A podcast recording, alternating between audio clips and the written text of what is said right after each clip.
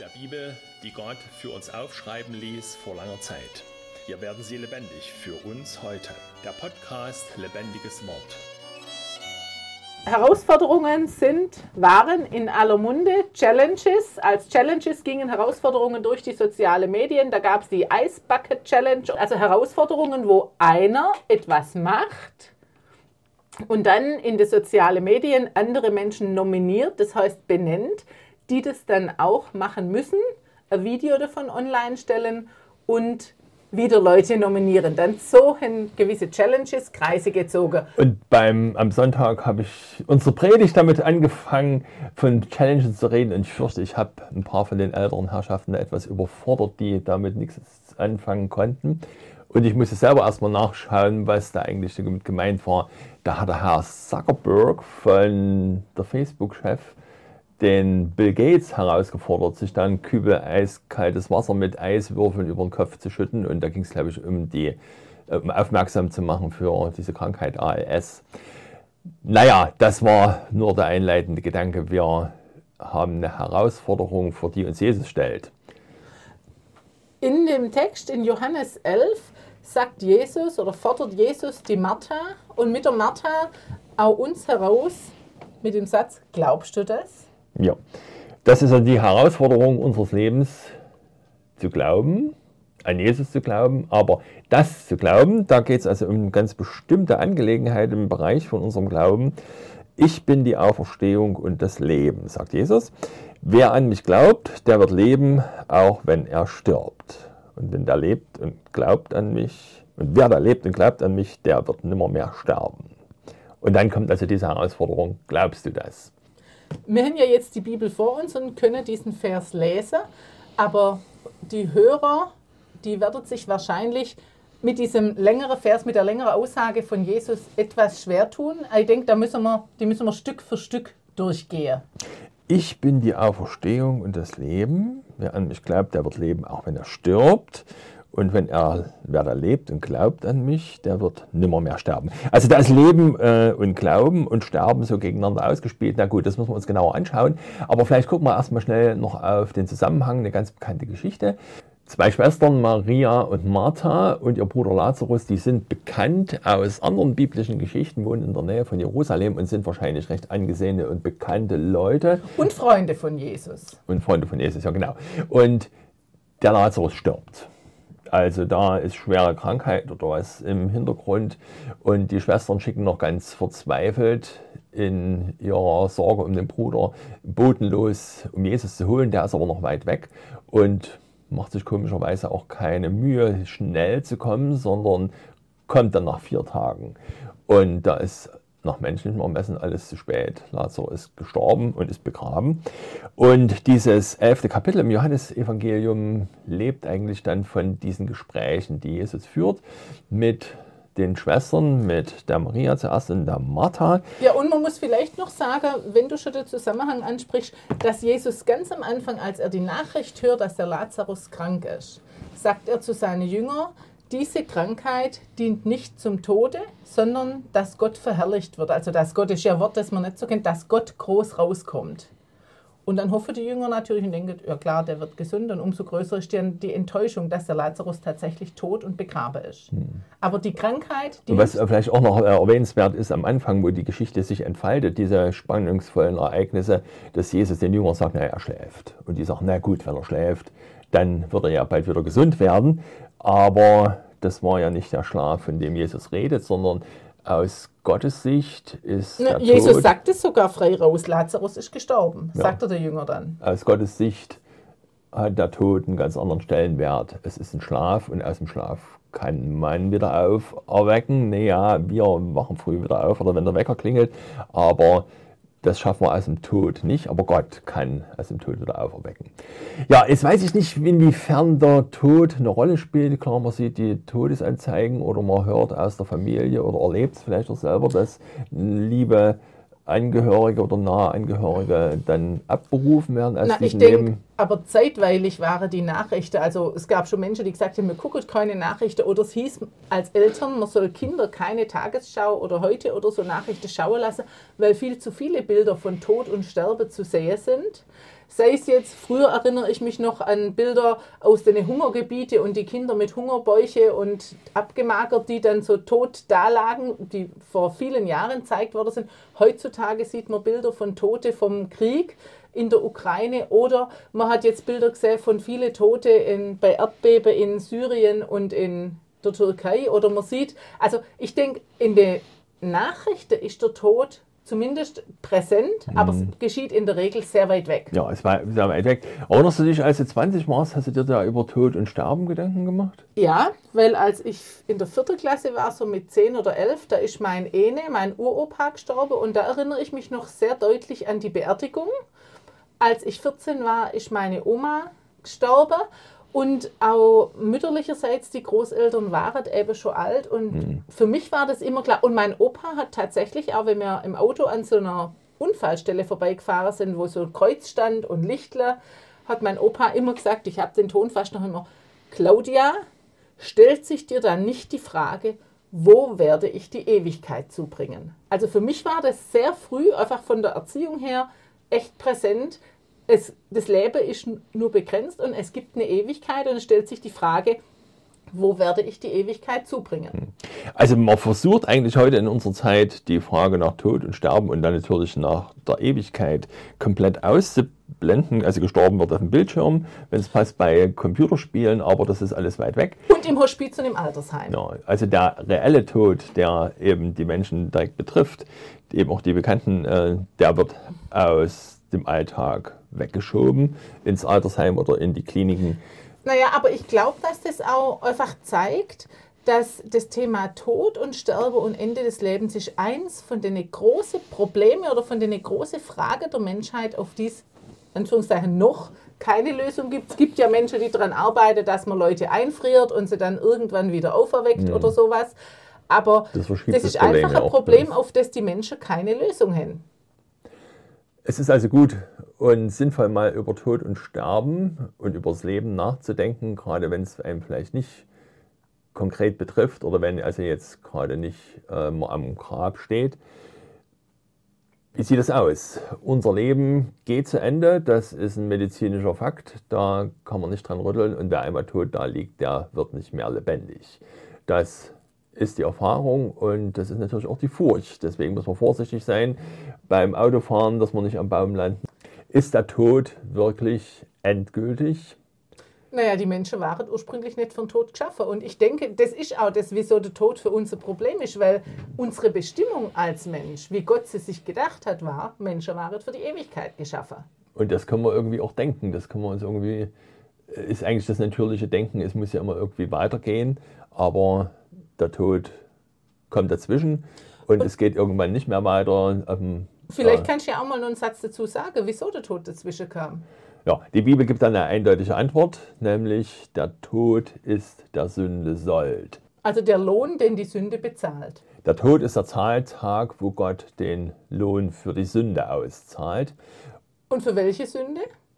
Da müssen wir also jetzt noch tiefer drüber nachdenken. Das ist also diese Veranlagung oder dieser Zustand, in dem wir geboren sind in dieser Welt, weit weg von Gott. Ja, oder vielleicht könnte man auch sagen, die Ursünde war ja, dass, dass Eva Gott nicht vertraut hat, sondern mhm eingegangen ist auf dieses sollte Gott gesagt haben. Also ich bestimme selber, was gut und richtig ist. Da ist kein Gott über mir, da ist niemand, der mir zu sagen hat, was ich zu essen oder zu trinken, was ich zu tun oder zu lassen habe. Ich will alles also, in meine eigenen Hände nehmen und ich will es besser machen und ich brauche da nicht jemanden, der mich bevormundet. Und ich denke genau die, die Ursünde, die sich aber bis heute durchzieht, ist tatsächlich, ich will keine Autorität, keine göttliche Autorität über mir haben. Und darauf steht der Tod. Wir können nicht ewig leben auf dieser Welt. Gott beruft die Menschen ab. Einmal ist Schluss mit unserem Leben. Man sagt ja manchmal, der Tod gehört zum Leben, aber demnach der Tod ist nicht das Natürlichste. Man könnte ja denken, Ende der Tod ist das Natürlichste, aber nein, der Tod ist völlig unnatürlich. Gott hat es nicht so gewollt. Ja, und da entspinnt sich also dieses Gespräch, was Jesus hier mit der Schwester des Verstorbenen hat dass äh, Jesus ihr den, die Hoffnung gibt, dein Bruder wird auferstehen. Die Martha weiß, dass es eine Auferstehung geben wird am jüngsten Tag. Also die Leute damals lebten durchaus mit dieser Durchlässigkeit des Grabes und des Todes. Die lebten mit dem Gedanken, ich lebe heute hier, aber wir werden auferstehen und dann werden wir dort leben. Ja, und das sagt Jesus dann fast ein bisschen zusammenhanglos. Ich bin die Auferstehung und das Leben. Wer an mich glaubt, der wird leben, auch wenn er stirbt. Und wer da lebt und glaubt an mich, der wird nimmer mehr sterben. Also er sagt, ich bin die Auferstehung ja. und das Leben. Was sagt er eigentlich damit? Also ich habe immer den Eindruck, wenn ich das lese, dass Jesus hier ein ganzes Kapitel der christlichen Lehre ausblendet. Nämlich das Kapitel von dem großen und schrecklichen Tag, wenn Jesus wiederkommen wird und Gericht halten wird. Dieses ganze Kapitel ist ja ausgeblendet. Das sagt die Bibel aber an anderer Stelle sehr deutlich und sehr massiv. Ja, Gott wird alle Menschen auferwecken, aber dann wirst du dich verantworten müssen für dein Leben. Dann wird Gericht gehalten und dann werden deine Taten wieder zur Sprache kommen. Also alle, nur mal um es klarzustellen, alle Menschen, die zu jeder Zeit dieser Welt gelebt haben, werden am Ende, am jüngsten Tag auferweckt werden und sich vor Gott verantworten müssen. Und ich glaube, deswegen haben die Gottlose damals auch diese Verbrennung der Leichen eingeführt, weil sie gesagt haben, naja, soll, soll Gott mal sehen, wie er aus Asche wieder irgendwas zusammenfügt, oder? Das ist ja ein furchterregender Gedanke, dass Gott mich auferweckt, um mich vor Gericht zu stellen und das, den Gedanken, den schiebt man so weit wie möglich weg. Und diesen Gedanken, den will man nicht denken und da will man was dagegen tun, eben ja genau, zum Beispiel mit den Urnenbeisetzungen. Und wenn man das im Hinterkopf hat, dann wird klar, äh, klar, was Jesus hier sagt, du hast Angst vor dem Tod, das ist ganz klar, weil der Tod nicht natürlich ist. Und du hast Angst, dass du dann in der Auferstehung dich verantworten musst für dein Leben. Und gegen diese Angst vor dem Tod und gegen diese Angst vor dem Gericht bringt Jesus jetzt so ein Ich bin-Wort, wo er sich also als der ewige Gott vorstellt, ich bin der ich bin, Yahweh, ich bin und jetzt eben die Auferstehung und das Leben. Nicht nur die Auferstehung, aber warum sagt er das Leben dazu? Ja, das ist ja schon seltsam eigentlich, weil Auferstehung aus dem Tod bedeutet ja eigentlich schon, dass ein Mensch Leben hat. Hm. Also das ist ja im Wort eigentlich schon mit inbegriffen, oder? Ja. Und spätestens an der Stelle merkt man hier äh, bei diesen Sätzen, dass es um Leben in mehr als einem Sinn geht, also eigentlich um Leben und Sterben oder Sterben und Leben in verschiedenen Ebenen, Bedeutungsebenen.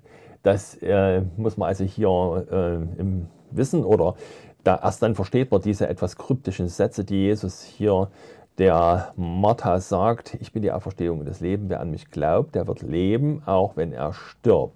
Es geht also um ein Leben, das den physischen, körperlichen Tod ignoriert und noch um ein anderes Leben, nämlich um ein Leben, das das Leben der Verdammten im, nach dem Gericht, die also von Gott weggeschickt werden, auch nicht in Betracht ziehen muss. Sondern also du Leben. meinst geistliches Leben? Das wäre noch die dritte Ebene. Das zweite ist eigentlich Leben nach der Auferstehung. Also Auferstehung ist erstmal zum Leben zurückkommen, aber Leben heißt dann eben bei Gott leben. Äh, du meinst genau, also wenn man jetzt sagt, nach dem Gericht gibt es zwei Ende im Gericht, nämlich den ewigen Tod, also in der Verdammnis sein ewig mhm. und eben Leben, ich bin aus dem Gericht herausgenommen und kann bei Gott sein. Ja, ich bin freigesprochen. Ja. Oder wie Jesus das sagt in dem schönen Bild mit den Schafen und den Böcken, die zur Rechten stehen, geht ein in die äh, Herrlichkeit und mhm. äh, ja, also im Himmel, im Paradies zu leben. Aber was ich hier noch interessant finde, dass da heißt, Jesus sagt nicht, ich bringe euch die Auferstehung mhm. und das Leben, sondern er sagt, ich bin die Auferstehung und das Leben. Ja. Dass äh, er also da die personifizierte Auferstehung und das personifizierte Leben ist. Also er wird ja dann die Woche drauf getötet werden und auferstehen. Und ja. er bringt eben durch seinen Tod das ewige Leben denen, die an ihn glauben. Und das ist die Herausforderung, daran zu glauben, denn, oder deswegen heißt es hier, ich bin die Auferstehung des, und das Leben. Er ist also derjenige, der das möglich macht, dass wir bei Gott in Ewigkeit leben können, ohne Angst zu haben im Gericht abgeurteilt zu werden und in die Hölle geschickt zu werden. Ich bin die Auferstehung des Lebens, sagt Jesus. Er sorgt dafür, dazu ist er gekommen, dass es dieses andere Leben für uns reelle Hoffnung ist. Jawohl, Jesus geht voran Ja. und Mir ging es hier aber, also mir ist gerade nur, während du geredet hast, ein ganz anderer Punkt oder ein, ein ergänzender Punkt gekommen.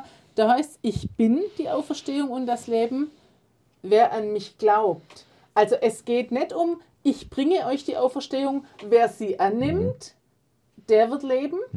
Also es geht nicht darum, Jesus gibt mir eine Gabe und ich nehme diese Gabe von Jesus fröhlich an und dann habe ich das ewige Leben, sondern es geht um die Beziehung. Wer an mich glaubt. Also es geht nicht nur um das, was Jesus zu geben hat, sondern es geht um Jesus selber. Und diesen Glauben bekennt die Martha ja dann auch anschließend, ja Herr, ich glaube, dass du der Christus bist, der Sohn Gottes, der an die Welt gekommen ist. Muss- Das ist der Glauben. Ja, und zwar, was glaubt sie, dass du der Christus bist? Manche Menschen denken ja, Christus ist so der Nachname von Jesus oder der Zweitname, aber Christus ist ja bloß das griechische Wort, was man hebräisch kennt als Messias, der Gesalbte und der, der im Alten Testament eben schon verheißen ist, als der, den, den Gott eines Tages senden wird, der die Folgen der Sünde wieder aufhebt. Und an diesen Christus, an den Messias glaubt, die Maria, die hat ja Herausforderung angenommen. Und jetzt können wir es vielleicht doch nochmal auf den Punkt bringen. Das sind also drei Ebenen von Leben und Tod, die hier angesprochen sind. Also einmal ist der physische, das physische Leben und der physische Tod, das ist das, was der Arzt feststellt. Also du lebst oder du lebst eben dann nicht mehr, wenn jemand verstorben ist. Die zweite Ebene wäre, Die, also die, ob ich im Gericht verdammt bin oder ob ich im Gericht Gottes freigesprochen werde und dann im Himmel oder ewig bei Gott bin. Also ewiges Leben oder, Oder ewiger ewi- Tod. ewiger Tod Ja. ist also die Verdammnis in der Hölle. Und dann gibt es eben diese dritte Ebene und wer da lebt und glaubt an mich, der wird nimmer mehr sterben.